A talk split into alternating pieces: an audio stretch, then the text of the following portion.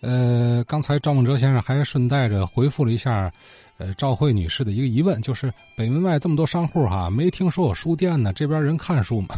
看书怎么办呢？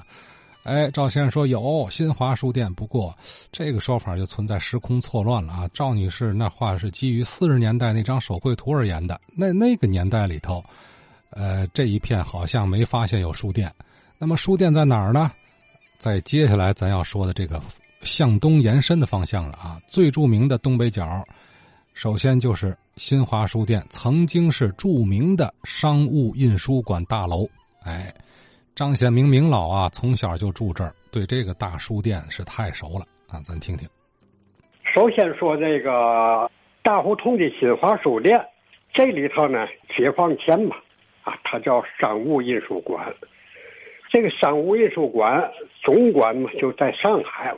是全国开的最早的一个出版单位吧，所以它不但是卖书，它有编书有印书，嗯，编过中国一个很大的词书叫《词源》，还编过啊，解放以后的一个初期的吧，《新华字典》啊，都是他们编的。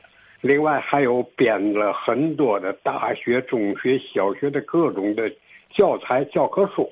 还有翻译部翻译日本、英国、法国、德国各种文文字的这个外文著作呀，翻译成中文，所以这是在解放前私营里边一个最大的出版机构了。天津这个呢，最早是在一九零六年建的，一九零六年建在哪儿呢？就是在大胡同上，是一个两层的楼。一九一八年呢，和，三岔河口进行了一次台湾取址。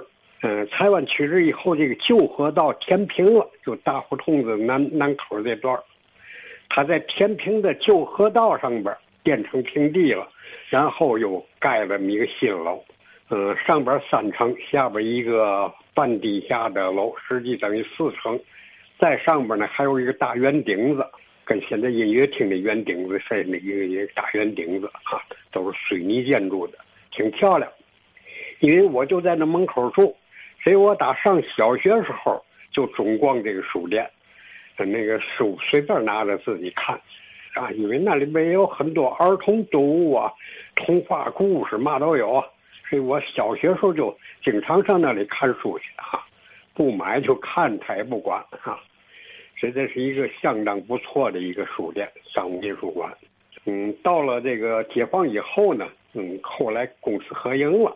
嗯，逐渐的呢，他们就改组归了新华书店了。